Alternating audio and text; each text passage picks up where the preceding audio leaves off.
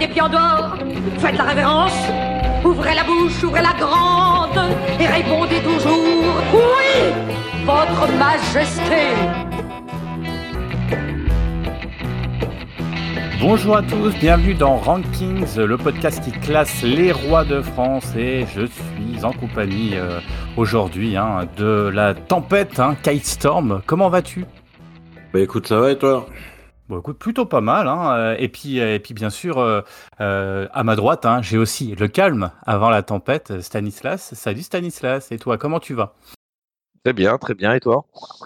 Eh ben plutôt pas mal. Et puis bah, comme c'est la première de l'année, on va peut-être faire nos vœux et souhaiter bonne année à tout le monde, je pense, parce que c'est c'est de normalement ça se fait, il paraît, hein, en janvier. Puis on a encore le temps parce qu'on est encore en janvier hein, pour cette nouvelle année, attaquer euh, un nouveau roi si ça vous va. Mm, Très bien. Meilleurs vœux à tout le monde, hein, effectivement. La santé avant tout. La santé. à tout le monde, sauf aux macronistes. On avait dit qu'on commençait euh, pas là-dessus, je crois, non? On avait terminé. euh, Et ça en fait une paire en plus. hein. voilà, ça en fait super. Et pas les plus brillants d'entre nous.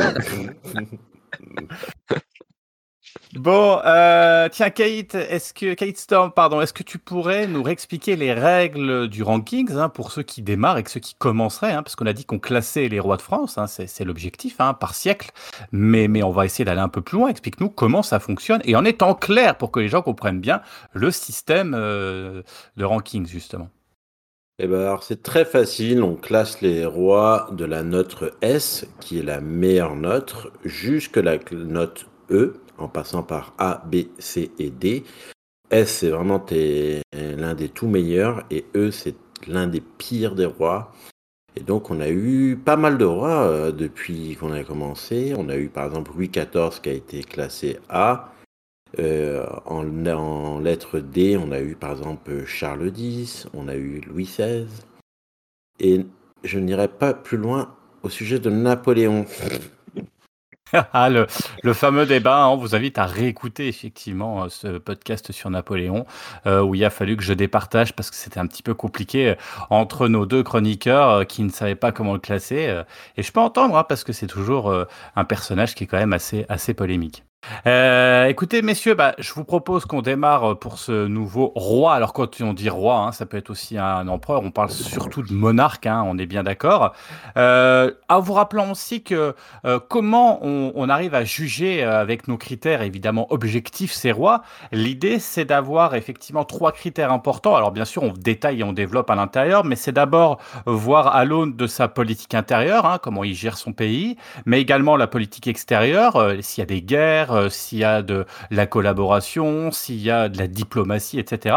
Et surtout, ce qui est intéressant, c'est euh, dans, le dernier critère, c'est de voir euh, qu'est-ce qu'il a récupéré comme pays et surtout qu'est-ce qu'il laisse à la France quand, bah, quand il disparaît, quand il meurt ou quand il abdique. Voilà. Donc c'est vraiment sur ces trois points-là et on essaye d'être à peu près, on va dire, alors chronologique évidemment, mais aussi essayer de structurer et d'être dans ces trois critères pour voir effectivement l'un et l'autre, euh, bah, justement, est-ce que c'est un bon roi ou est-ce que c'est une saucisse? Voilà, on va démarrer du coup aujourd'hui, si vous le voulez bien, avec Louis-Napoléon Bonaparte leur coupe la tête Euh, je reviens rapidement sur euh, Louis-Napoléon Bonaparte. C'est original là, parce que ça va quand même être le premier président de la République élu au suffrage universel hein, de 1848 à 1852. faut quand même pas l'oublier. Et ça va être aussi un empereur hein, de 1852 à 1870, ce qui fait quand même qu'il reste à la tête euh, de la France pendant plus de 20 ans. Et pourtant, et pourtant, c'est un roi qui n'est pas très populaire, on va dire. On, l'appelait le petit. Il y a beaucoup de textes aussi et d'écrits hein, où on se, se moque de lui, hein, on se fout littéralement de sa gueule. Alors justement, est-ce que aujourd'hui on va rehausser, on va upgrader, on va exciser euh, Louis-Napoléon Bonaparte ou au contraire, est-ce qu'on va le mettre au, fin fond de notre classement? Bah, toute la problématique et toute la question est là. Et eh ben, je vais peut-être laisser euh, déjà Stanislas euh, dire ce qu'il en pense, peut-être en quelques mots déjà. Qu'est-ce que qu'est-ce qu'il pense de ce fameux Louis-Napoléon Bonaparte? Alors, je pense en premier lieu, c'est très intéressant sur ce, sur quoi tu as fini. hein. Effectivement, Napoléon Bonaparte, enfin Louis-Napoléon Bonaparte, Napoléon III, Euh, c'est un peu euh, une légende noire de la République. Hein, les républicains, pour légitimer leur pouvoir, ils lui ont bien craché dessus. Donc on a une vision un peu biaisée de, de cet empereur et de, finalement ce qu'il a fait. Quand bien même je vois Kate Storm arriver, hein, la fin du règne, effectivement, est un peu chaotique. Mais je pense que cette image-là un peu écornée, et euh, il n'a pas pas tout, tout, fait bien. Il était moche, par exemple. Effectivement, ça c'est pas faux. Donc les portraits ne sont pas très glorieux. Mais cette image écornée est due principalement à cette, euh, cette propagande républicaine hein, jusque, jusque 1940. Et d'ailleurs, on le voit aujourd'hui. Hein, euh, on, on, analyse à nouveau finalement euh, ce qu'il a fait. Ça, ce sera la, la, première intervention. Ma seconde intervention, je pense qu'on va être d'accord avec Kate Storm. On va effectivement le, juger entre 1852 et 1870, mais un peu à l'image de, des monarques euh, précédents à post-révolution française. Ce qu'il a fait avant est aussi très très intéressant, parce qu'il arrive au, il arrive au pouvoir en étant assez âgé. Il a déjà fait deux tentatives de coup d'État euh, qui ont échoué. Il a fait euh, plusieurs années de prison, six je crois. Hein, il s'est échappé de prison.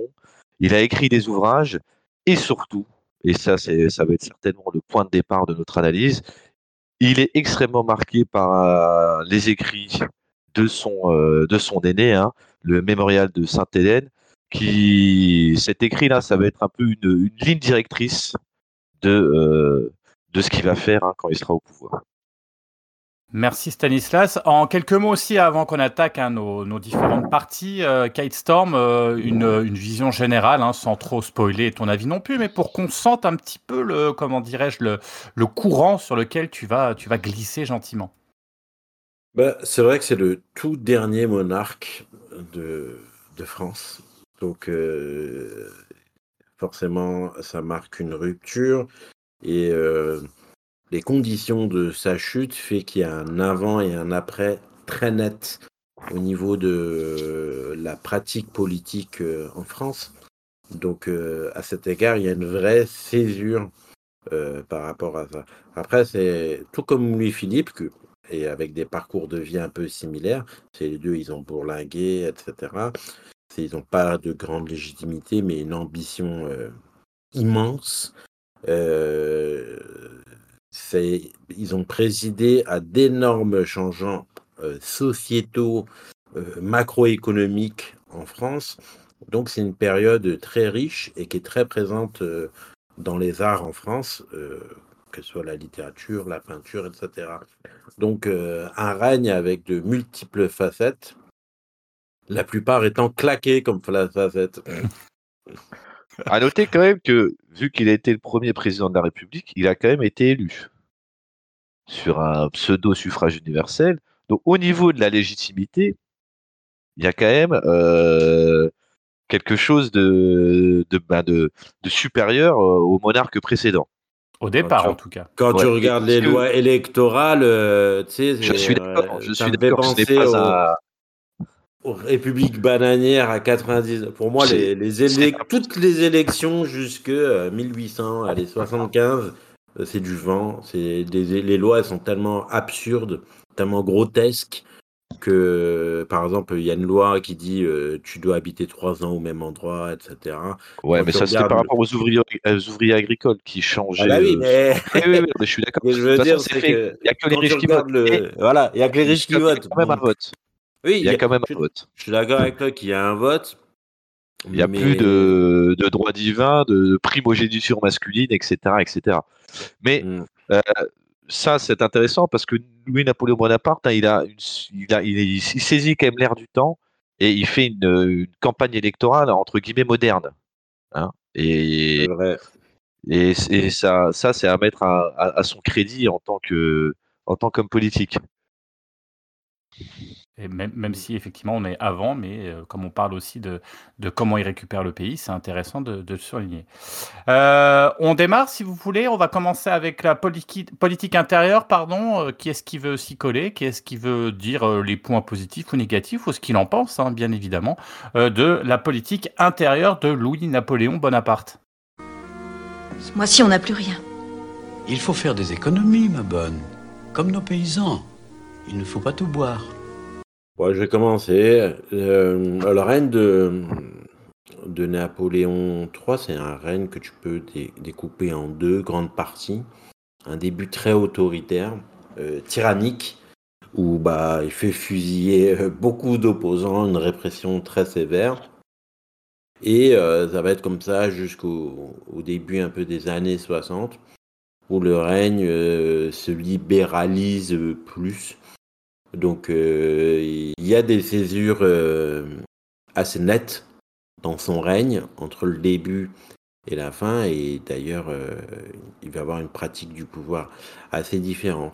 Et comme beaucoup, sans aller trop loin dans des tunnels, comme beaucoup, il s'appuie sur un, petit cercle de collaborateurs, notamment son beau-frère, le duc de Morny. Et, et donc voilà, c'est un, c'est un règne qui- qu'on peut assez nettement euh, couper en deux. Alors, est-ce qu'on va, Oui. on va, on va commencer peut-être. Ouais, euh, Stanislas, euh, qu'est-ce qui fait qu'il y a deux, deux, une rupture? Qu'est-ce qui fait Bah, qu'il y a une modification? effectivement, il- alors, on n'a pas, on n'est pas dans sa tête, donc on peut pas faire de, de la psychohistoire, mais c'est vrai que la deuxième partie, c'est, ça se libéralise. Quand je dis qu'il saisit l'air du temps, ça peut être une analyse probable. Hein, effectivement, il part un peu comme euh, son aïeul, avec un, euh, un régime euh, autoritaire, une, une autocratie, hein, et il, fi- il finit par, par libérali- libéraliser le, le régime. Donc, est-ce qu'il a saisi quelque chose ou est-ce que c'était une, une contingence? Ça, on ne sait pas parce qu'on n'est pas dans sa tête, mais on peut mettre à son crédit qu'effectivement, il y a une sorte d'ouverture libérale à la fin qui, qui va dans le dans l'air du temps. Et d'ailleurs, le mot, le mot moderne, modernité, est inventé à cette époque. Alors, je ne sais pas euh, précisément la date, mais c'est euh, Baudelaire qui invente le, mot modernité hein, à cette époque. Donc, il y a quelque chose d'assez intéressant. Hein, alors, est-ce que ça vient de lui ou non? Ça, on ne peut pas forcément le savoir. Mais c'est un fait que le régime se libéralise. Ça le fragilise aussi en même temps. Ouais, je pense que je pense que c'est dans sa nature d'être un peu libéral comme ça. Je pense fondamentalement euh, lorsqu'il démarre euh, sa carrière parce que il en 1808 et lorsqu'il arrive euh, président, il a 40 ans. Mais 40 ans, c'est pas euh, 40 ans de nous, quoi. C'est 40 ans. L'époque, c'est un âge, un homme mûr, très mûr. Et quand on voit ce qu'il a fait précédemment, donc évidemment, il est, il est dans le culte de son oncle, enfin oncle, on ne sait pas trop, puisque sa mère, comme à peu près toutes les femmes euh, de la famille euh, Bonaparte, était une femme aussi de petites vertus. Et du coup, on ne sait pas vraiment euh, si c'est son vrai oncle ou pas, mais on va, partir du principe que c'est son oncle. Et donc, il est très bonapartiste. Il y a un peu ce, ce concept qu'on va retrouver un peu dans les années 30 euh, qui voudrait qu'on qu'on rapproche le pouvoir du peuple. Et donc il va faire des publications j'en avais parlé dans l'épisode d'avant. Euh, il est un petit il est quand même un peu plus à gauche. Alors je mets des guillemets mais d'énormes guillemets. Euh, il s'intéresse à la condition euh, sociale ouvrière. Je dis pas qu'il le fait mais c'est quelque chose sur lequel il écrit sur lequel il parle donc je dirais par rapport à, à ça, c'est que euh, la première phase, il est sûrement euh, tyrannique euh, par nécessité, mais je pense que sa nature euh, d'être, comment il est, je pense qu'il revient assez rapidement au libéralisme et je crois que lui, il était très admiratif aussi bah, du modèle anglais et c'est pas, je pense que ça lui convenait bien. Alors. Il est tyrannique, euh, effectivement. Il, il a censu- enfin, et la presse est quand même censurée. Je pense qu'il a besoin d'asseoir aussi son pouvoir parce qu'il a fait quand même un coup d'État, hein, je pense aussi. Mais, mais euh, par contre, il est très conservatiste aussi. Mais par contre, est-ce qu'il n'a pas aidé quelque part à relancer, euh, tu parlais du modèle anglais, de relancer euh, quand même l'économie française qui n'était pas forcément euh, la, la meilleure du moment, en tout cas en Europe, euh, par exemple avec les chemins de fer ou le développement quand même du pays? Est-ce que c'est pas un point qu'on peut lui donner Est-ce qu'on peut, dans cette première étape euh, euh, de, euh, de règne, est-ce qu'il est quand même pas dans, un développement, un renouveau et en tout cas économiquement, un- on, relance pas le pays? Euh, alors, je dirais que oui et non. Il, profite d'une dynamique qui a été préexistante, on l'a déjà vu. hein. Sur, sous la monarchie de juillet, c'était déjà le cas.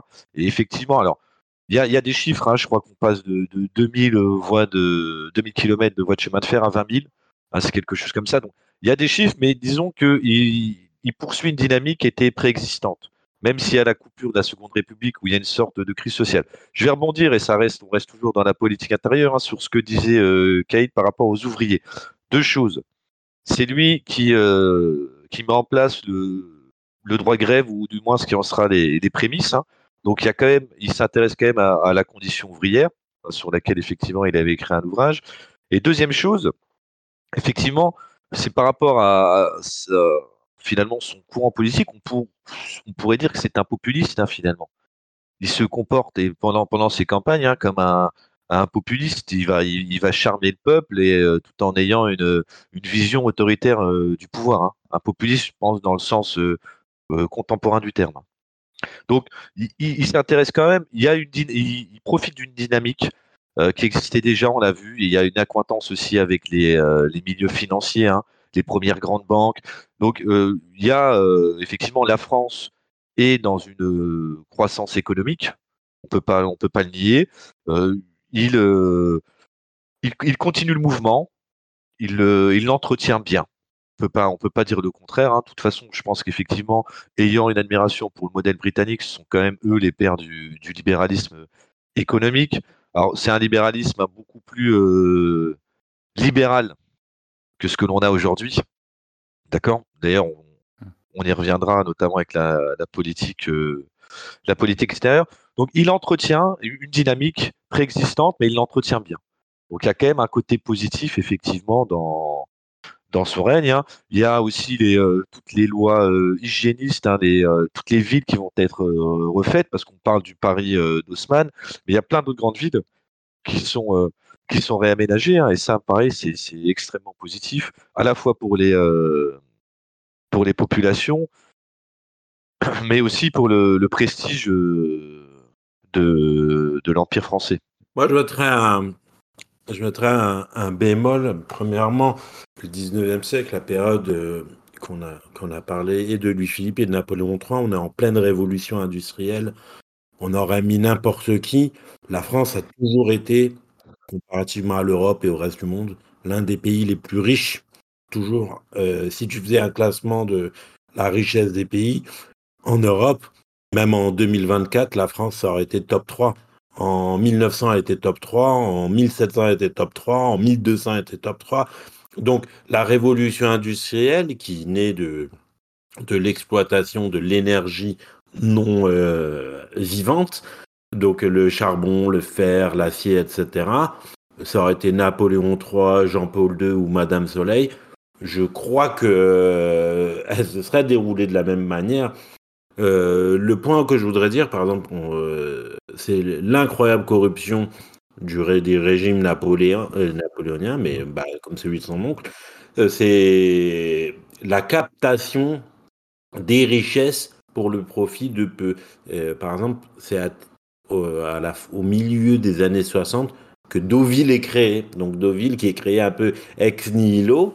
Donc euh, il y a un conglomérat d'entrepreneurs qui vont euh, créer cette commune balnéaire.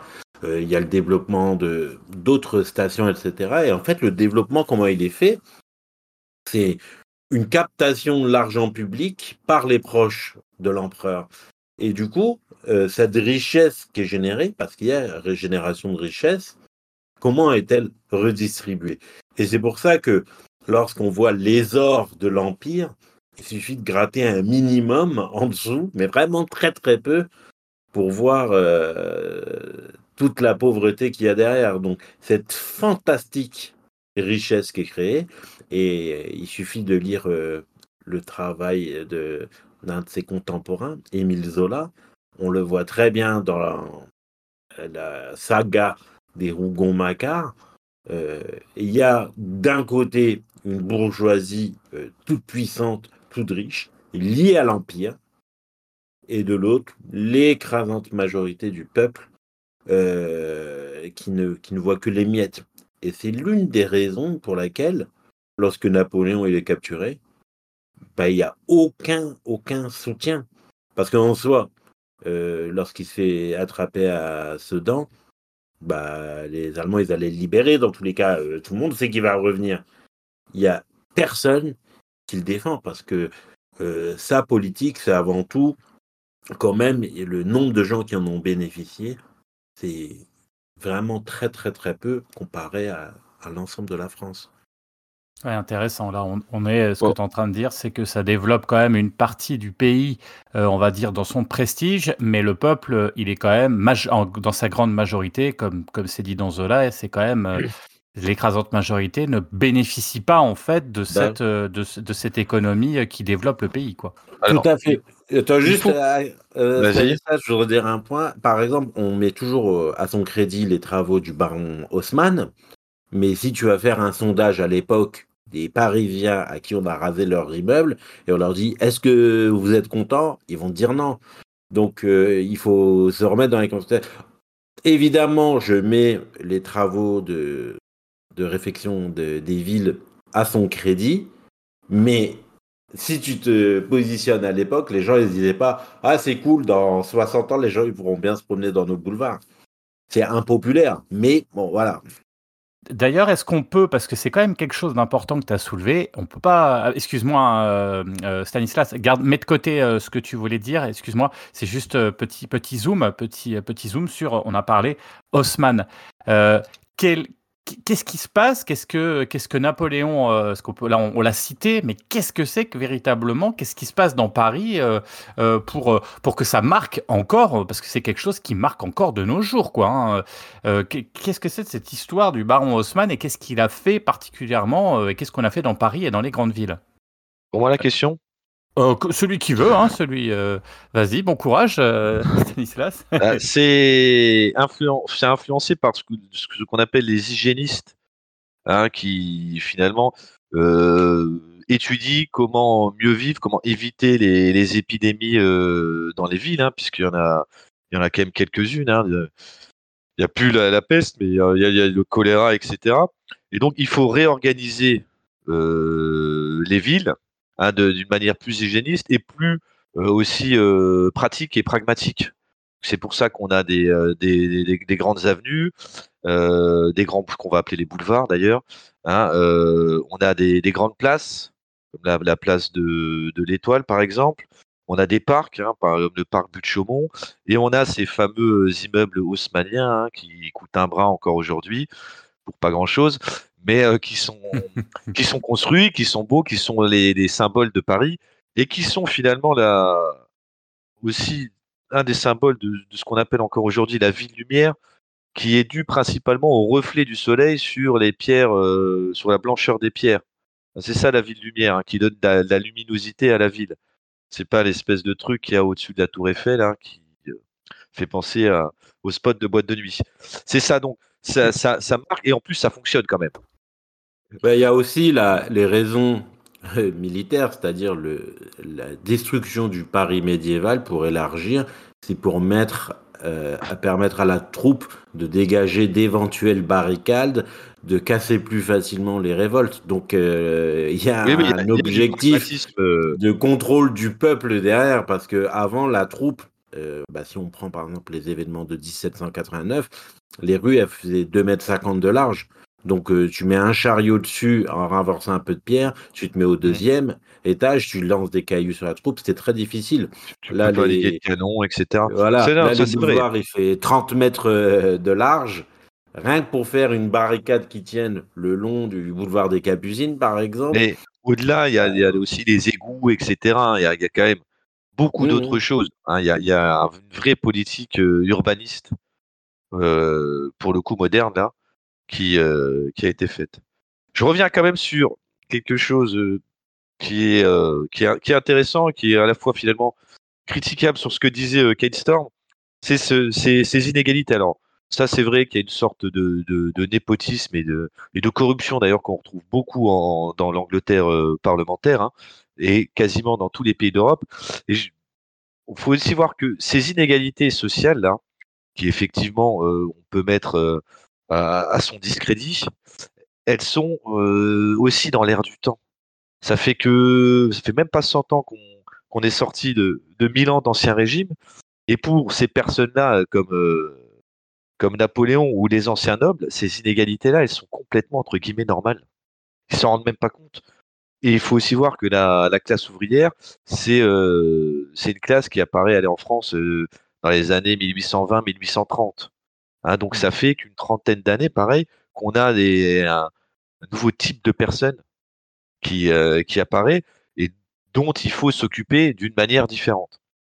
Donc, hein, si on se remet dans les mentalités de l'époque, il y a, euh, il fait des choses effectivement qui sont quand même très inégalitaires, hein, ça, ça on peut pas le nier. Mais il y a, euh, pour les contemporains, c'est pas si anormal que pour nous, personnes du 21e siècle, où là, franchement, il se comporte effectivement comme euh, un dictateur euh, digne euh, de certains pays d'Asie de l'Est. ou de France. Mais je ne suis pas tout à fait d'accord parce que euh, Stanislas, si tu regardes euh, pas loin de nous, en Allemagne, euh, l'État impulse sous Bismarck une euh, politique sociale. Bon, c'est un poil plus tard, je te le concède. Ah ouais, c'est plus tard. Hein. C'est un poil plus tard, mais ce que je veux dire, la, la conscientisation de la misère des masses, c'est l'objet de, de mille livres. Alors, ce qui est marrant, Ouais, mais ces livres, ils sont tardifs, non? Non, je parle, je parle, je parle des, des romans populaires. Je parle, je parle pas de, de littérature politique là. Je parle de, de romans populaires. Tu Non, sais, mais euh, Par exemple, si on prend, euh, je sais pas moi, Germinal, c'est quelle année tiens? C'est beaucoup plus tard. C'est dans les années 80. Ouais, mais Ah, C'est ça. ah, ouais, mais Les Misérables de Hugo, c'est contemporain de. Attends, je vais regarder, mais Ouais, mais Les Misérables, c'est quasiment rural. Hein.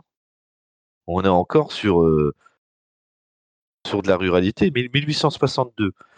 ah voilà. Donc euh, c'est- Ouais, mais on est. il y a, il y a pas de, c'est pas comme euh, Germinal. On n'est pas dans une, dans une mine, etc. Les Misérables, Non, mais là, moi, on je l'a parle- cherché où dans un, dans un village. Hein.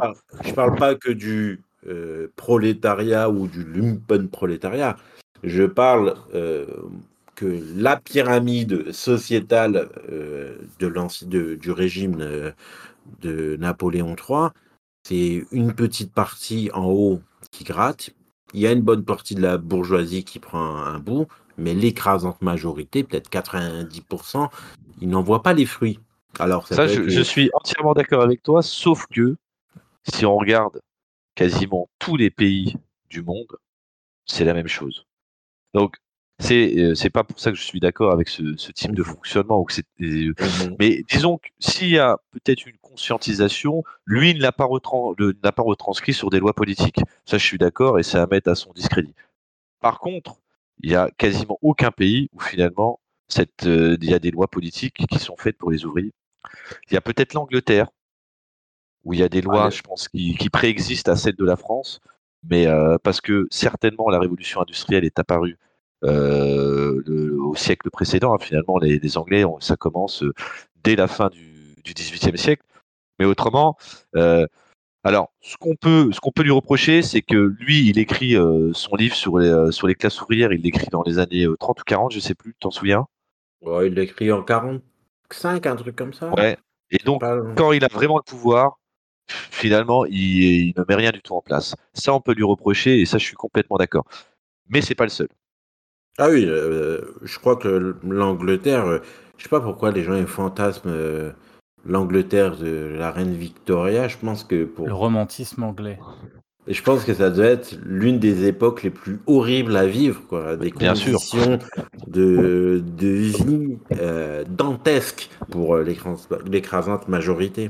Messieurs, je vous propose, si euh, on a fait le tour euh, de la politique intérieure, je vous propose de passer à la politique extérieure, à moins que vous ayez un dernier mot à dire euh, par rapport à, à la politique intérieure. Mais je trouve qu'on a fait un bon, on a bien euh, fait le tour de la question. Ça vous va? On passe à la- la- l'autre partie, Ouais, la politique juste pour dire Ouais. à son crédit, euh, il libéralise hein, quand même euh, la presse, euh, les associations, etc., etc. Donc, euh, je lui mets à son crédit qui, qui l'autorise euh, dans la deuxième partie de son règne plusieurs euh, choses. Et comme après je vais le défoncer, je préfère le noter maintenant, comme ça on m'accusera pas de. Parce c'est merveilleux. Kyle Storm qui, euh, qui félicite une personne qui se prénomme Napoléon. Ça, faut enregistrer. hein. Ouais, et c'est clair. Et, et moi, j'ai presque envie qu'on arrête l'émission maintenant Ouais, je suis complètement d'accord. et qu'on dise merci à tout le monde. On a notre premier en S et à la prochaine. On va donc passer à la partie politique, politique extérieure. and at war against the French, the Swedes, the Russians, and the Austrians.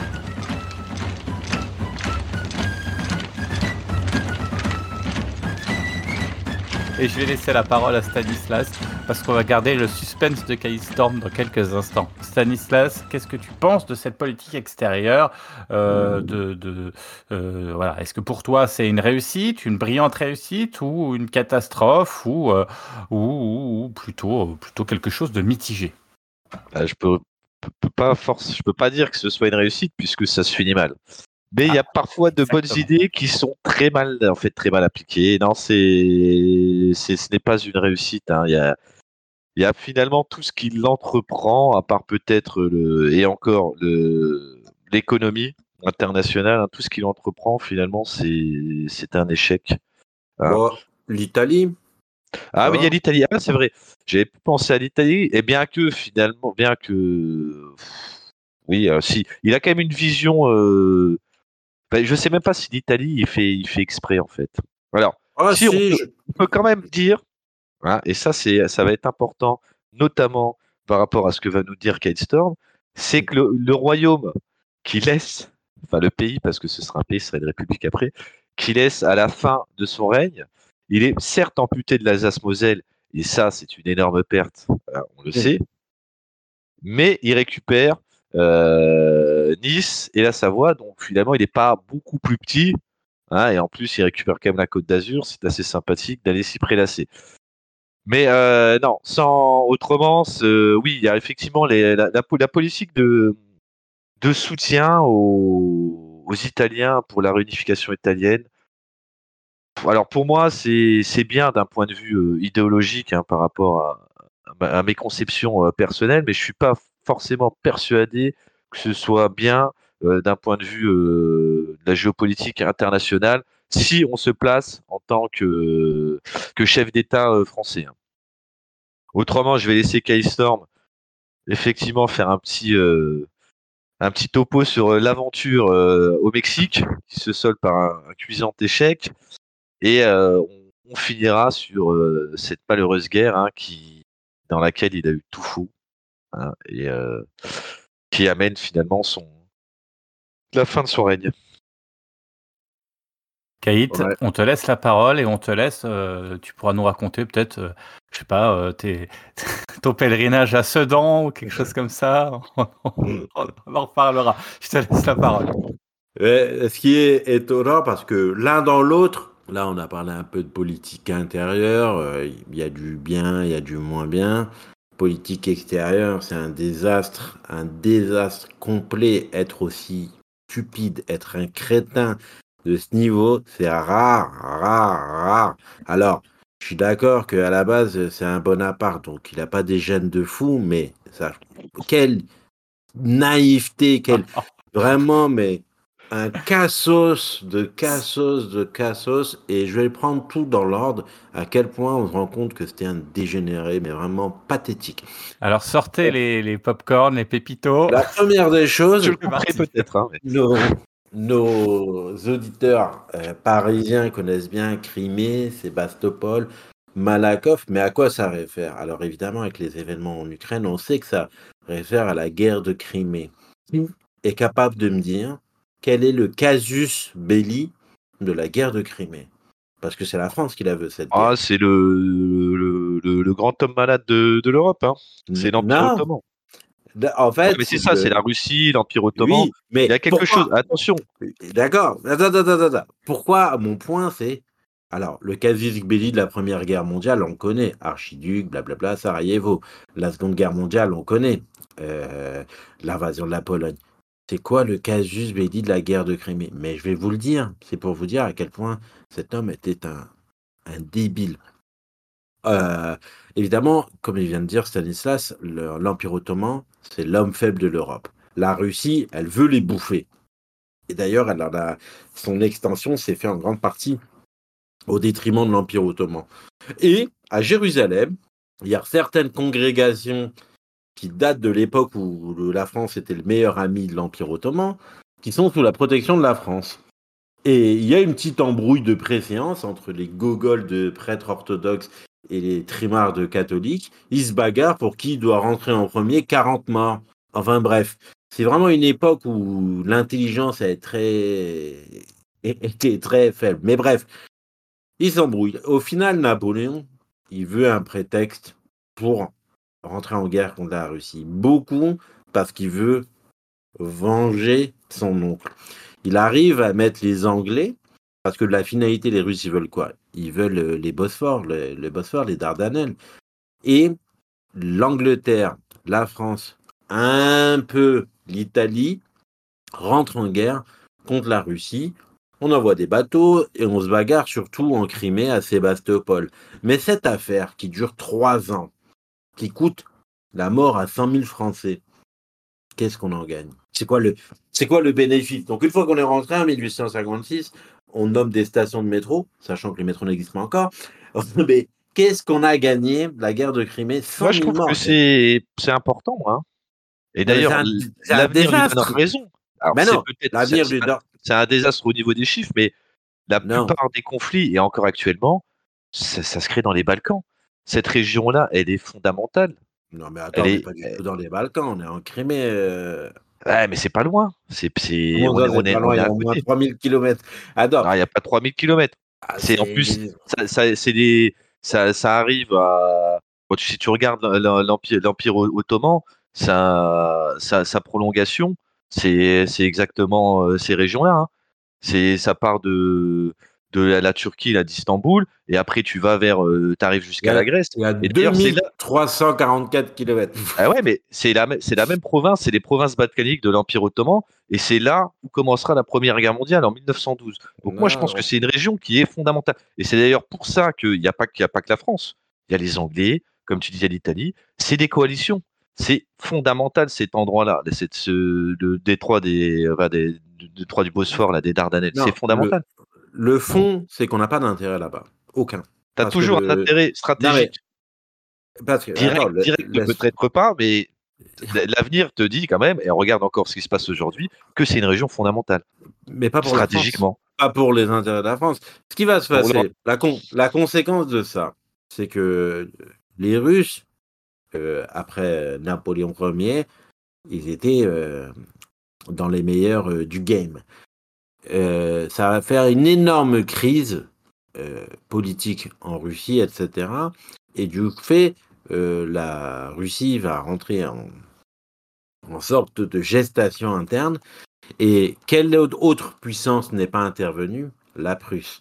C'est-à-dire qu'il y a eu une embrouille dans cette guerre entre la Russie et la Prusse, et Napoléon, en rentrant en guerre contre la Russie, en lui infligeant la défaite, que la Russie euh, va s'abstenir de toute guerre. Du coup, mais ça, on le saura plus tard, ça, ils ne pouvaient pas le savoir au moment-là, c'est que la Prusse, son flanc oriental, est maintenant tranquille. Juste après, les Prussiens et les Russes, ils signent un accord, et donc ça, ça va libérer les papates de Bismarck, parce que quand il va démarrer le Danemark, puis l'Autriche, puis la France, il ne craignera jamais d'être attaqué sur son flanc oriental. Et c'est ça le la- l'une des énormes conséquences. La deuxième conséquence, et ça c'est significatif de la corruption générale du régime euh, bonapartiste, c'est que lorsque la guerre commence, la France, bah, elle a pas mal de soldats qui ont fait l'expédition d'Algérie.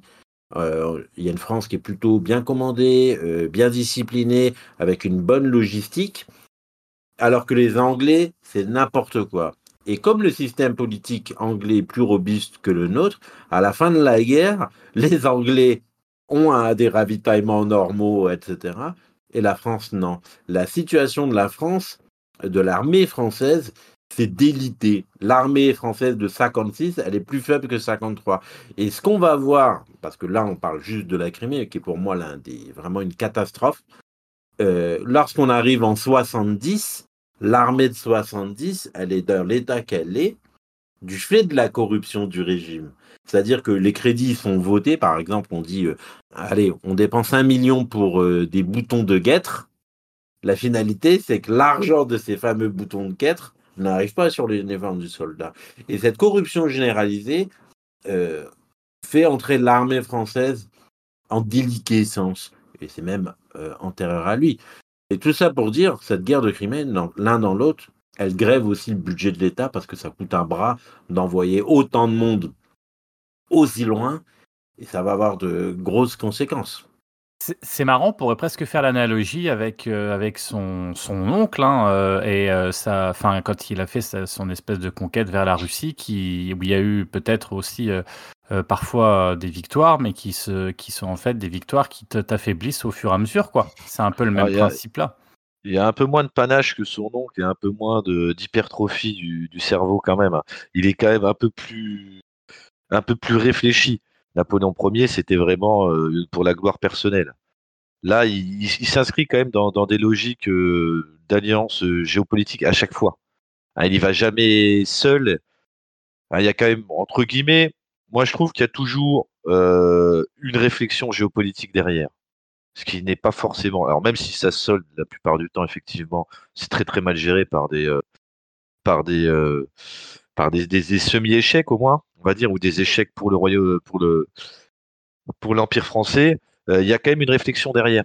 Hein, à part la dernière euh, contre la Prusse où là c'est n'importe quoi. Mais je trouve que il y a quand même une réflexion derrière, ce qui n'est pas le cas de Napoléon Ier.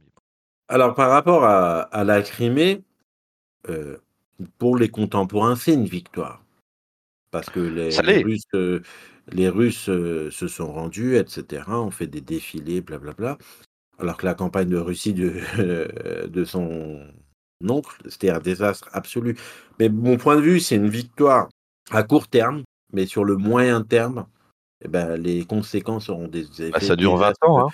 Je crois qu'après, ils obtiennent, euh, ils obtiennent que la mer Noire soit entre guillemets neutre. Et euh, dès que la, euh, la Prusse envahit la France, je crois que c'est fini. Donc ça dure une Oui, vingtaine oui. d'années. Mais ce que je veux dire, c'est que le, le, le changement, parce que le, la guerre de Crimée, euh, par exemple, le fait que les Autrichiens, ça, ça fait éclater le congrès de Vienne, c'est-à-dire la Sainte Alliance, l'ordre européen qui est issu du congrès de Vienne, à savoir l'alliance de la Prusse, de l'Autriche, euh, Hongrie. Par contre, ça, ça renforce quelque chose. Ça renforce quelque chose qui va faire l'histoire dont on a déjà parlé. Ça renforce l'entente, qui sera une des bases. Hein. Finalement, c'est la perfide Albion, c'est l'Angleterre, là, c'est fini, c'est plus l'ennemi. On se tourne vers l'Est maintenant pour trouver son, son Oui, mais en soi, ce que tu dis, c'est tout à fait juste parce que l'un des objectifs de Napoléon, c'était vraiment de se rapprocher. Mais comme c'est un sgeg, ce Napoléon III, il va faire d'autres erreurs. Parce que si avec celle-là, bon, c'est pas grave. Mais c'est un trémard. Parce qu'après ça, donc, la fameuse expédition du Mexique, quel dégénéré est venu avec un plan pareil? Non, mais c'est des plans, mais tu dis, mais c'est qui? C'est Gogolito qui arrive à être président ou roi de France. Mais c'est incroyable, quoi. Je pisserais dans un bocal, le bocal, il aurait plus de quotient intellectuel que ces cassos.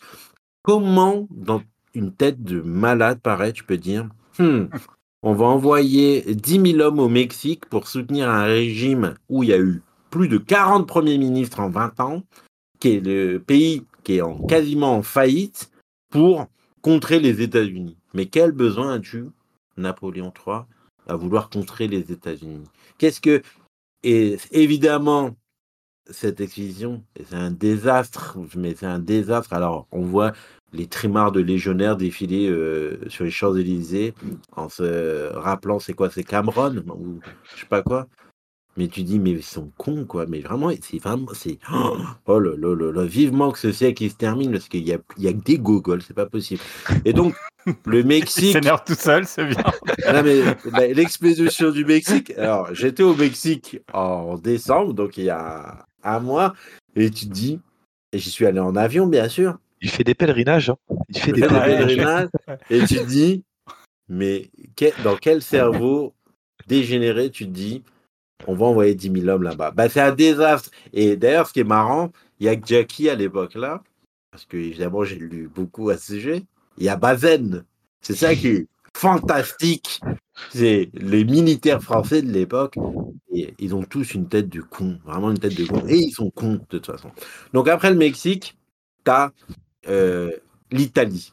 L'Italie, on l'a dit, c'est un peu pas mal parce qu'on récupère la Savoie et Nice. Mais bon, ça a comme conséquence que Estrosi est français. Donc je sais pas si c'est un bête de. Euh, moi, je suis pas sûr. Mais bon, allez, admettons. Admettons. La conséquence, pourquoi il va en Italie? Pourquoi? Parce que il y va pour marave les Autrichiens. C'est-à-dire pour mettre un, bras d'honneur euh, aux Autrichiens.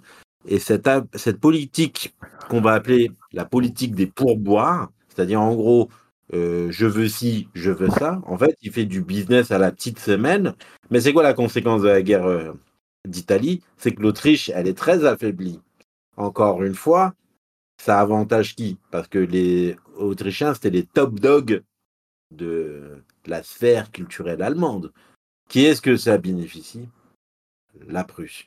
Enfin, la dernière, avant le désastre, parce que ça, je pense que la guerre de 70, ça doit être un chapitre à part, euh, t'as euh, le Luxembourg. Et alors, il y a des deals qui sont faits, et Napoléon III veut Anvers. Et c'est là où ce Mongol, il se trompe complètement, c'est que pour les Anglais, Anvers ne peut jamais être contrôlé par un Français.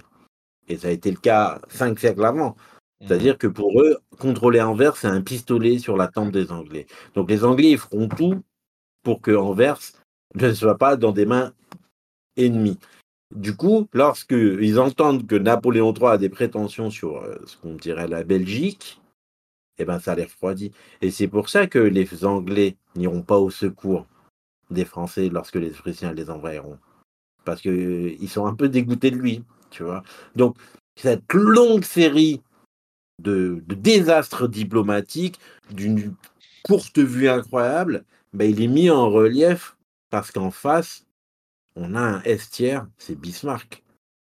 Quand tu compares Bismarck et le chimpanzé qu'on a, et tu dis, mais c'est, je sais pas, c'est comme si tu voyais euh, jouer Thionville-Marseille, quoi. on, est, on est vraiment des.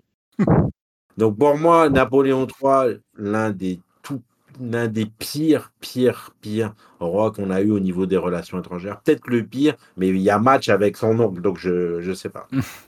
Bon, merci pour, je, pour ces détails. Euh, si abrupt que ça au niveau des relations Stanislas, tu peux, tu peux rebondir parce qu'on sentait une sorte quand même de, un peu de, je sais pas. Non, mais je suis, foncièrement d'accord sur le fait que ça, globalement, c'est un échec, mais au niveau des, intentions, hein, par exemple, alors même si c'est pas forcément louable pour Kate Storm, l'Italie, c'est aussi qu'il a, il, a une idéologie de, de de liberté des, peuples de disposer d'eux-mêmes. Même s'il a envie d'embêter l'Autriche, il a aussi, soi-disant, envie de soutenir ce, que, faisait son oncle. Et ça, et ça c'est louable.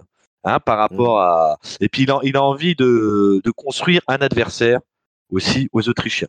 Donc il y a quand même un calcul qui est plutôt positif. Il voit pas la Prusse venir, ça on peut pas, on peut pas le nier et on, il, faut lui reprocher. Mais euh, le, Mexique, c'est effectivement une drôle d'idée, un échec, mais derrière, il y a aussi euh, entre, un dernier affrontement euh, euh, religieux digne du, Moyen Âge, hein, puisqu'on a des protestants, les protestants des États-Unis contre le soi-disant les, catholiques mexicains, etc., etc.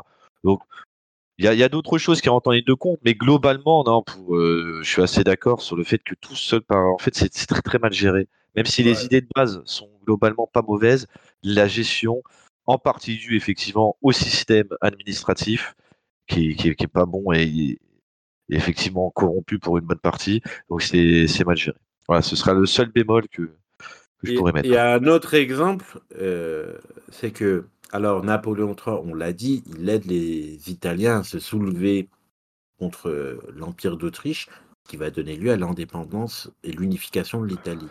Mais, parce qu'il y a un parti dévot, et ça nous permet de glisser doucement vers la guerre de 70, il y a un parti dévot, notamment soutenu par sa bouffonne de femme, c'est euh, il empêche les Italiens de capturer Rome, Rome qui appartient au pape.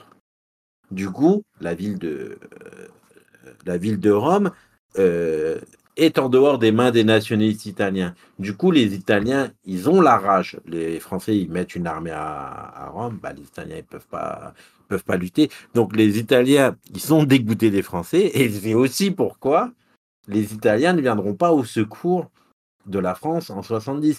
Et je voudrais qu'on fasse un résumé de tout ce qu'on vient de dire. Les Russes ne vont pas s'allier avec les Français puisqu'ils sont battus avec eux en Crimée. Les Autrichiens ne vont pas s'allier avec les Français puisque les Français ont aidé les Italiens. Les Italiens ne vont pas aider les Français à cause de Rome et les Anglais ne vont pas soutenir les Français à cause de la Belgique. La finalité, c'est qu'en 70, la France est à poil. Et tout le travail de Louis XVIII, de Charles X, de Louis-Philippe qu'on a évoqué dans les épisodes d'avant, c'est-à-dire de réintégrer la France dans le concert des nations, bah, c'est ruiné en une décennie de décisions cataclysmiques. Et juste pour dire, la France, évidemment, c'est le plus vieil allié des États-Unis. Alors les États-Unis, auraient pu un peu aider parce qu'en 70, ils ont beaucoup de matériel, etc. Mais tu viens de les emmerder avec le Mexique. Donc les États-Unis aussi, c'est mort.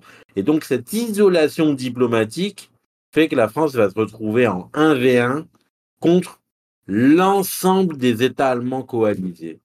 Et Alors ju justement, Caïd, donc on arrive et on va finir sur cette partie-là, hein, parce que je vois que le temps avance. Donc on arrive euh, le 19 juillet 1870, et là, claque, guerre contre euh, la Prusse.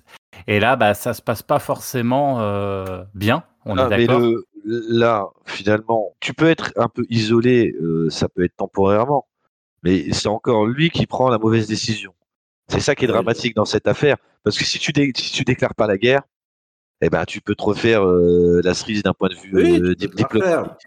Mais donc, effectivement, on est sur une suite de mauvaises décisions. Là, je vais laisser Kyle Storm conclure sur, euh, sur Et- cette guerre. Et mais de toute façon, effectivement, là, ce ne sont que des mauvaises décisions, alors. C'est quoi le, le casus belli de 1800 Pourquoi on rentre en guerre? C'est quand même une bonne euh, question. C'est une embrouille pour la succession du trône d'Espagne. Les Français, ils veulent pas Le seul que... pays qu'on n'avait pas évoqué d'ailleurs. Voilà. non mais... Et du coup, euh, à la base, le, le roi espagnol, c'est un Bourbon. Donc, c'est quelque part un Français. Enfin, euh, façon de parler. Et, Ouais, c'est un, un consanguin européen, mais vas-y. Et tout ça pour dire que euh, les, un Allemand, un prince allemand, il se porte candidat, donc de la famille Hohenzollern, de, de Guillaume Ier. Il dit Ouais, je voudrais bien être euh, roi d'Espagne. Alors les Français, quoi? Euh, On va être re-encerclés comme du temps des Habsbourg? Et alors, ils envoient l'ambassadeur euh, voir euh, le, enfin le, il n'est pas roi, mais on va pas empereur, mais on va dire le roi de Prusse, dire ouais, on voudrait que vous vous retiriez. Le roi d'Allemagne, de Prusse, pardon, il dit ok, on se retire. L'affaire est finie. C'est-à-dire, euh, tu avais quelque chose, tu voulais quelque chose, tu l'as eu. Et le ambassadeur, il appelle Paris. Il n'y a pas de téléphone, hein, mais je fais genre, il a un téléphone. Il appelle Paris. Ouais, c'est bon, bah, le roi de Prusse, il retire sa candidature. Les trimards de français, qu'est-ce qu'ils font? Ils disent Ouais, ouais, mais demande-lui un écrit. L'ambassadeur, il repart voir le roi. Il dit Ouais, on voudrait un écrit comme quoi vous engagez pour forever jusqu'à ce que la mort nous sépare, que euh, vous ne serez pas candidat. Le roi, il dit Mais vas-y, bouge de là. euh, c'est non, je ne vais pas le recevoir, j'ai déjà tout dit. L'ambassadeur, il appelle à Paris, il dit Ouais, bah, j'ai pas d'écrit, mais c'est bon, ils sont pas candidats. Et c'est tout. Bismarck, bah, lui, il voit ça parce que lui, Bismarck, il veut la guerre. Il sait que le seul moyen d'unir la France, la- les, les États allemands, parce qu'à l'époque, l'Allemagne, c'est genre euh, 20 États différents, c'est que la France agresse l'Allemagne, puisque la Bavière, etc., sont des alliés de la France. Et donc, il fait diffuser dans les journaux comme quoi que l'ambassadeur français n'aurait été reçu que par euh, l'aide de camp du roi. Et c'est tout. Et sur ça, il y a une folie générale qui s'empare de la France, qui dit l'Empire a été déshonoré, il faut faire la guerre. Toute cette affaire de la guerre de 70 et de 71, le désastre, les centaines de milliards qui ont été perdus, les centaines de milliers de vies, l'humiliation, l'in- l'incroyable conséquence, c'est lié à ça. Mais tu dis, mais c'est des trimards, ces gens-là, il faudrait les fouetter en place publique, et en premier lieu, sa femme. Parce que pour le coup, je vais On dirait des guerres entre Booba et, euh, tu sais, euh, sur- dans, les, dans les aéroports, tu sais. Il m'a regardé de travers. faudrait les- il faudrait les, mais même pas, mais Booba, c'est un phare de la pensée comparé à cette triso de, de Eugénie. Donc, et le pire, Napoléon III, il est extrêmement malade. Il a un caillou de la taille Ouais. d'une balle de golf. Euh, il est il est déjà, il est Il déjà est, à il est dans le mal. Et Napoléon III, il est en mode ah, c'est bon, cassez pas les couilles avec votre guerre. euh, non, je veux pas. Et c'est sa femme, euh, donc le parti des veaux, etc., qui pousse à la guerre. Et il y a des moments mais mythiques, mais mythiques, parce que l'armée française de 1815 à 1970, c'est rang W tellement c'est tous des, des bouffons, des imbéciles. Et tu as des phases, mais d'anthologie, d'anthologie, où on garantit à l'empereur, Napoléon III, t'inquiète, l'armée, elle est prête. Il manque pas un bouton de guêtre, on est OP, on va les fumer. Mais en face, t'as Bismarck qui a tabassé le Danemark en deux semaines, qui a éclaté l'Autriche en même pas un mois. Les gars, ils sont chauds. Ils font des pompes tous les matins, les quadriceps, hommes, chemin de fer, télégramme et tout. Et nous, on a des gogolitos, ils marchent, habillés en rouge, en ligne. Ben, on se fait fracasser à Gravelotte, euh, partout, tu vois, partout. Bazen, il s'enferme à Metz, donc tu as des trahisons, mais insensées, vraiment insensées. Et pour le coup, Napoléon III, lui, quand il arrive sur le champ de bataille, il se rend compte, il se rend compte qu'on lui a menti. Donc, euh, il se rend compte que l'armée, elle n'est pas commandée, il se rend compte que qu'il n'y a pas de discipline, les officiers cherchent les hommes, les hommes cherchent leurs officiers, il n'y a pas les munitions, etc. Donc, la conduite de Napoléon III, elle n'est pas elle pas si mauvaise pendant la guerre. Il a été trompé, mais il a été trompé par qui, Napoléon III Il a été trompé par les gens qu'il a mis en place. Du coup, moi, je pense que quand il s'enferme dans Sedan pour être capturé comme un trimar qu'il est, je pense qu'il est complètement abasourdi par euh, ce qu'il vient de vivre, quoi. Une, un été 70 terrible. Et du coup, cette guerre, on, on vient de le voir, qui a été déclenchée sur des motifs au-delà de futile, quoi, parce qu'il n'y a même pas de motif. Les conséquences, elles sont dramatiques. Dramatiques. Tu as un tiers, le tiers le plus riche du pays qui est occupé. La conséquence quasi directe, c'est la destruction de Paris. Euh, tu as un renversement du régime. L'Allemagne, tu crées un empire euh, énorme juste à ta droite qui va devenir ta principale menace pendant pas loin d'un siècle. Tu perds l'Alsace euh, et la Moselle, c'est complètement décrivilisé. Le pays rentre dans une tourmente politique. Euh, le pays est ruiné avec les indemnités. Donc, la guerre de 70, mais c'est un délire. C'est vraiment un délire. C'est une guerre qui aurait jamais dû avoir lieu. Et les conséquences, c'est l'une des pires. Il y a très, très peu de, de rois de France qui ont été capturés. Ben, il fallait bien que ce gogolito de Napoléon III il soit dedans, quoi. Ok. au moins, Ah, c'est moins, un, c'est un beau récit. c'était. Pas grand chose à dire, peut-être enlever les noms de, des personnes à problématiques euh, mentales. mais mais Oui, peut-être. autrement, autrement Oui, franchement, non, c'était plutôt bien, bien raconté, bien, bien analysé. Effectivement, c'est des erreurs. Alors, une question qu'on peut se poser, effectivement, c'est pourquoi lui qui finalement a mis de la modernité ou, finalement a surfé sur cette modernité, il n'en a pas modernisé. La seule chose euh, que son oncle aurait bien voulu moderniser, c'est-à-dire l'armée, hein, parce qu'on n'est pas du tout sur le, le même niveau, hein, et ça Kate l'a bien dit, à Gravelotte, hein, il pleut comme à Gravelotte, l'expression, hein, c'est pas parce qu'il il pleut toujours en, en Lorraine, c'est parce que c'est, on était l'armée était canardée, hein, alors que l'armée française, effectivement, est encore en ligne, habillée en rouge, donc prête à se faire, euh, à se faire fusiller et, euh, et canarder. Donc effectivement, la- la- l'armée, hein, il n'a pas su, il, a pas su la, la moderniser, alors que dès la, la guerre de Crimée, on commence à rentrer dans des guerres euh, un peu différentes, hein, qu'après on le, il le voit, il doit être au courant sur la guerre de sécession aux États-Unis. La, cette guerre de 1870, hein, c'est les prémices de la, Première Guerre mondiale. Donc je suis assez d'accord avec Kate Storm sur cette analyse de 1870 et ses conséquences. Bon, nonobstant le, fait que l'instauration d'une république, qui n'est pas forcément euh, très républicaine au début, mais euh, ça a quand même euh, ses avantages par rapport à un empire aussi libéral soit-il. Ouais, mais dans ce cas-là, Louis XVI, on aurait dû le mettre en estière. Ce que je veux dire, Ah, c'est je dis que. eh, je dis, je dis- je dis pas que c'est c'est bien ce qu'il a fait. Je dis que Mmh. la conséquence, même Oui. si elle est, il l'avait pas calculé, elle est plutôt positive. Ce qui n'est pas forcément le cas sur euh, Napoléon Ier, par exemple. Petite synthèse, du coup, là, on avance, on arrive à la fin de, de- de l'épisode. Euh, on avait dit qu'il y avait un critère sur ce qu'il laisse à la France. On en a un peu parlé hein, euh, euh, tout au long. Euh, la tête de Kate, euh, de Kate Storm.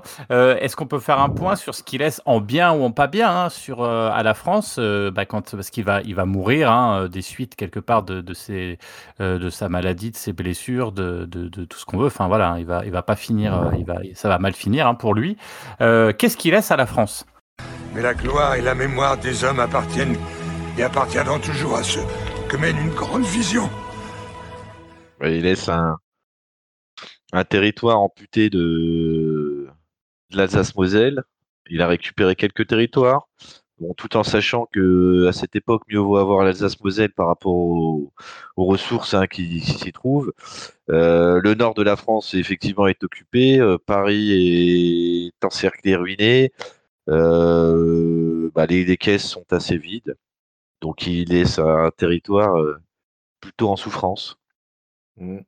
Ce que je dirais qu'il laisse euh, à la France, donc je ne vais pas répéter ce que Stanislas vient de dire, euh, il laisse quelques bâtiments, des canaux, euh, tu vois, quelques infrastructures quand même, euh, des ports. On, là, on en a très peu parlé, mais il y a le développement de, de certains ports euh, sur la Méditerranée, l'Atlantique, parce que c'est le la grande ère du de la navigation à charbon.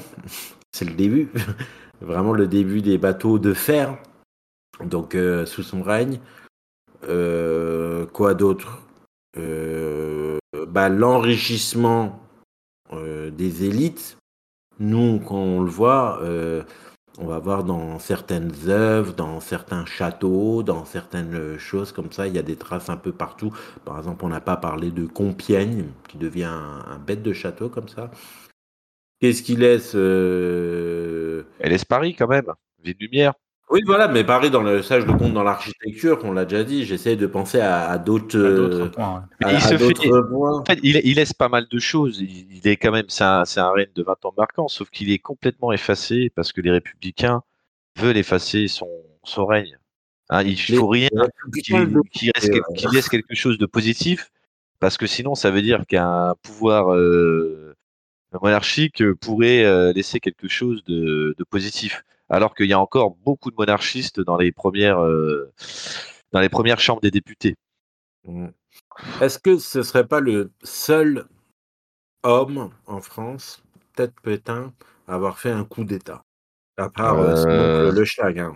Mais c'est très très rare hein, des. Si, des bah, si, si. Et puis euh, son coup d'État, il est, euh, il est quand même assez, euh, assez violent. Hein.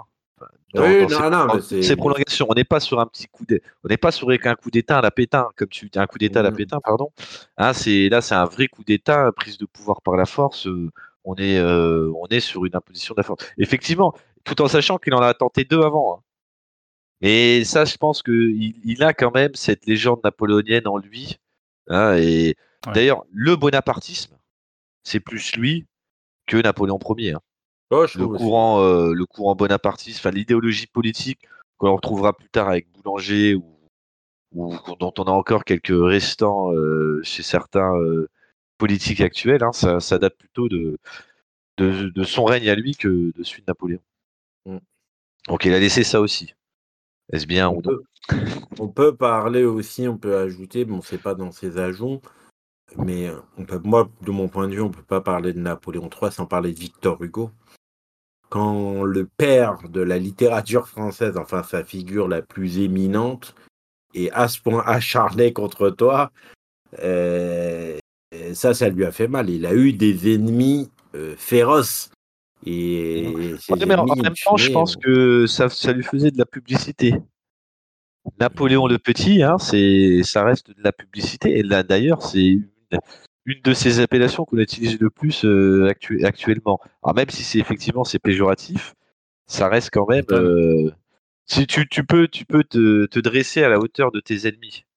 Hein, et c'est, ils- ils- on peut avoir cette analyse-là, hein, sachant qu'on est au début quand même de la, finalement des, des, des publicistes tels qu'on les entend aujourd'hui. Très bien. Bah écoutez, euh, donc on rappelle, hein, le 9 janvier euh, 73, il décède. Comme tu l'avais dit, Kate, il y a des, calculs rénaux hein, qui sont quand même assez importants. On essaye, donc il est en Angleterre à ce moment-là, il est exilé en Angleterre. On essaie de l'opérer une première fois, on essaie de, ça marche pas. On le réopère le 7 janvier, hein, ça marche toujours pas. Et euh, bah du coup, on décide l'ultime opération bah, pour pour le pour l'aider et il meurt. Il meurt pendant cette opération. Euh, et du coup, bah, Napoléon III meurt euh, effectivement à 10h45, le 9 janvier 1873. Et il est temps pour nous, du coup, eh ben, de classer ce Napoléon III, messieurs. Classons Napoléon III. Stanislas, tu le mettrais Alors, je le mettrai où? Je le mettrai pas tout en bas, ça c'est certain. Euh... je- moi, je le mettrai en C, allez. Bilan contrasté. Je dis pas qu'il a rien contrasté. apporté, c'est bilan contrasté pour moi, parce que finalement, on voit qu'il laisse quand même des choses. C'est comme contraste. Ouais. Kate, pour l'instant. En B Ah bon Mm. B, d'accord. Non, évidemment, on en a déjà parlé. Il meurt pas sous le trône.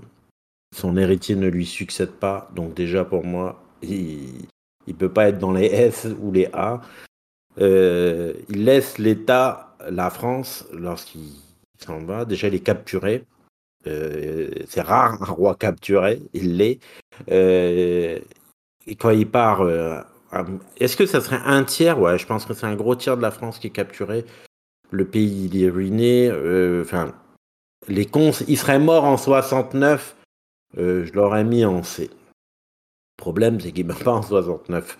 Et, et les conséquences, le, fait surtout, parce que autant Napoléon III, je l'aurais mis même en F si j'aurais pu, mais par exemple, sous Napoléon Ier, euh, l'armée, elle est quand même disciplinée. Tu vois, l'armée, elle est quand même équipée, etc., etc. Donc, j'ai envie de dire qu'il a un peu tous les défauts de son oncle, sans en avoir les qualités.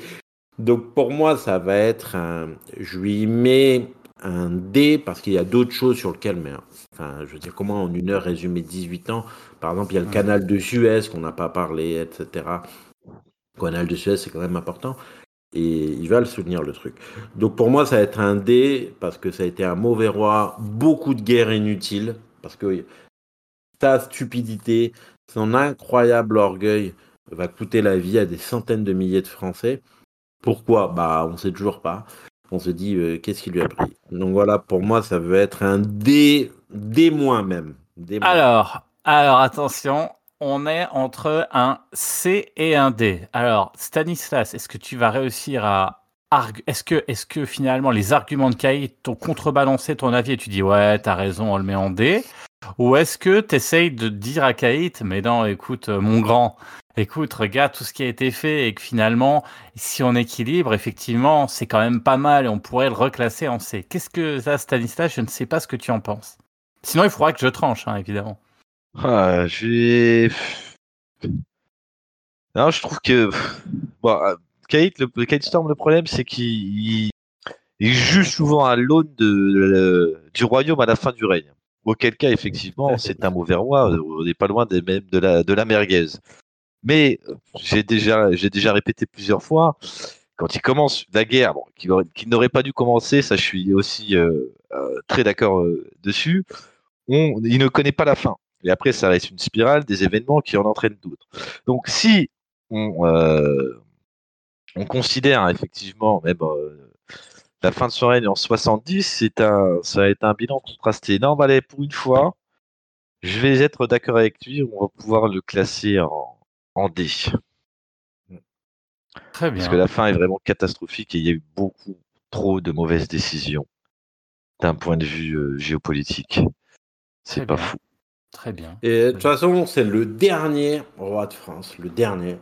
Enfin, quand je dis roi, le mot dernier monarque.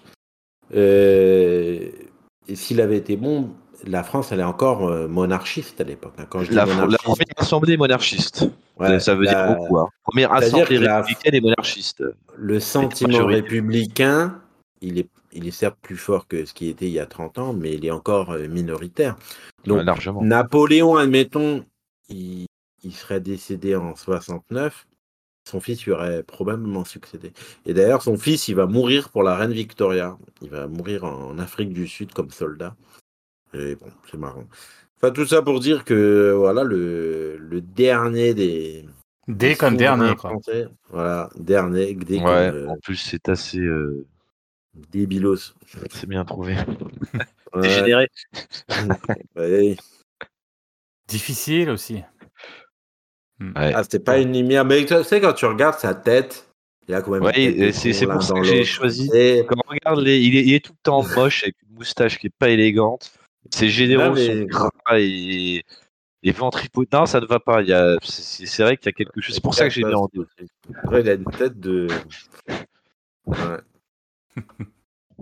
Bon, écoutez, bah, on a réussi à tomber d'accord finalement. Et puis, euh, bon, bah, rendez pour le dernier roi. hein, euh, c'est D, donc c'est c'est c'est Un pas une mauvais. énorme catastrophe, mais c'en est pas loin quand même. Hein, euh, non, mais il y a, il y a- il y a- il y a en dessous. Hein.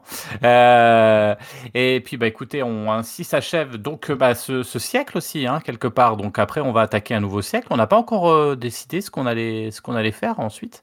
Qu'est-ce qu'on va attaquer comme siècle? Euh, Soit on va dans les classiques, ce qui pourrait être sympa aussi, hein, soit on va dans les plus illustres inconnus, ce qui permettrait aussi de, de s'amuser un peu avec des rois euh, peu connus, mais pourtant un peu au Moyen Âge. hein, Il y en a un paquet là que que alors euh, moi je rien que le nom t'es là tu dis qu'est-ce qu'il a fait celui-ci? Donc euh, ça va être l'occasion ça va être l'occasion aussi de découvrir hein. il y en a ils ont pas fait long feu non plus écoutez on verra hein. on vous laisse la surprise et on vous dit bah à bientôt pour pour un nouvel épisode Kate Storm je te souhaite euh, une bonne journée Bonne journée à toi.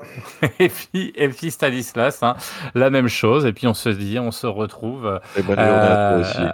euh, voilà dans dans quelques enfin dans une semaine ou deux allez salut à tous Salut, salut.